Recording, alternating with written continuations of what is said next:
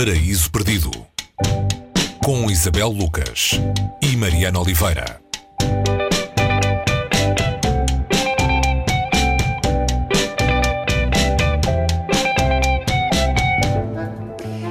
Hoje estamos de regresso à América Latina. Acho que já há algumas semanas que não visitávamos a parte sul do continente americano. Um, o livro é O Túnel, do argentino Ernesto Sabato. Nesta altura em que toda a gente procura luzes ao fundo dele, uh, o que é que encontramos dentro deste túnel, Isabel? É uma novela uh, de um autor que escreveu uh, ensaios também, escreveu muitas outras coisas. É um policial, será que podemos dizer isso? Ah, olá, Mariana. Tem a estrutura de um policial, mas acho que fechá-lo numa categoria um, é limitá-lo e ele é muito mais do que isso. E este túnel, sim, é, é um título dado a muitas metáforas e o, o Sábato, quando, quando escreveu, ele diz que este livro o salvou do suicídio, portanto, já, talvez haja aqui alguma, alguma luz. Uh, estamos a falar uh, espécie de abismo em que o Sábato se encontrava quando escreveu, uh, numa profunda depressão em Paris. E o autor, o autor não, o, o protagonista do, do livro também uh, entrou num abismo e de alguma maneira uh, está a narrá-lo na primeira pessoa, quando já passou por ele, quando ele é uma memória, ainda que uma memória dura, que o marcou para sempre. Ele chama-se Juan Pablo Castel e é um pintor. Eh, este pintor é o assassino e ficamos a saber disso logo na primeira linha, onde se lê: bastará dizer que sou Juan Pablo Castel, o pintor que matou Maria Iribarne. Um, o que é que há para saber sobre um policial onde o assassino se revela à primeira linha?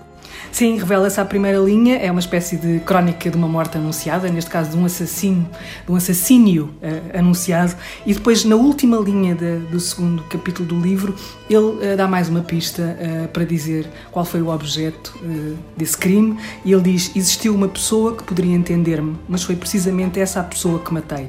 Portanto, temos aqui um homem, um pintor, uh, que um, ehm, quer ser, ou, ou, seja, quer ser compreendido e a única pessoa que ele soube uh, que, que o poderia compreender, que o pôde compreender e que ele amou, ele matou-a. Um, ehm, as razões uh, virão descritas na primeira pessoa e, e, num livro que é, é, é, sobre isso, é sobre a fala desse, dessa tremenda solidão a cada um de nós eh, humanos está sujeita enquanto, enquanto vive e que uns sentem de uma maneira mais trágica, mais, eh, mais profunda do que outros e, e, e fala do amor e fala da obsessão, eh, daquilo que é estar obcecado um corpo enquanto objeto físico e sentir ciúme e sentir que esse corpo lhe pertence.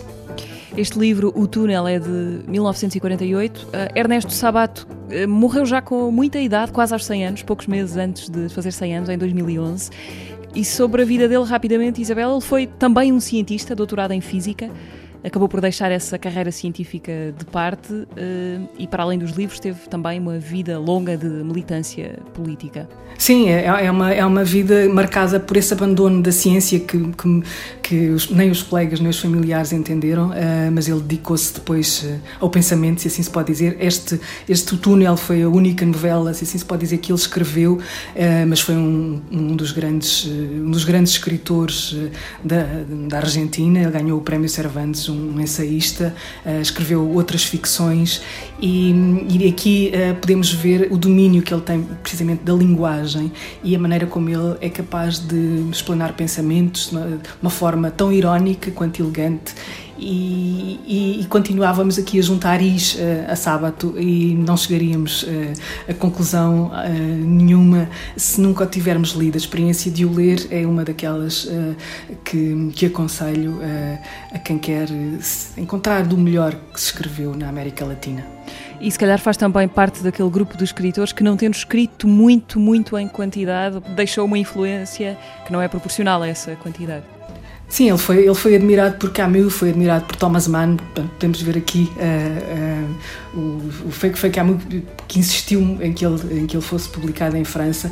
Podemos, por estes exemplos, perceber uh, a grandeza deste homem ainda muito jovem, portanto, ele ainda teria uma longa carreira. Este livro é de 48, uh, portanto, ele morreu, como tu disseste, em 2011. Uh, há ali muito ainda por, por acompanhar e por descobrir através do Sábado, que foi também um intérprete da história da história da segunda metade do século XX, sobretudo, e poder ler os seus escritos é perceber, é tentar perceber muita coisa.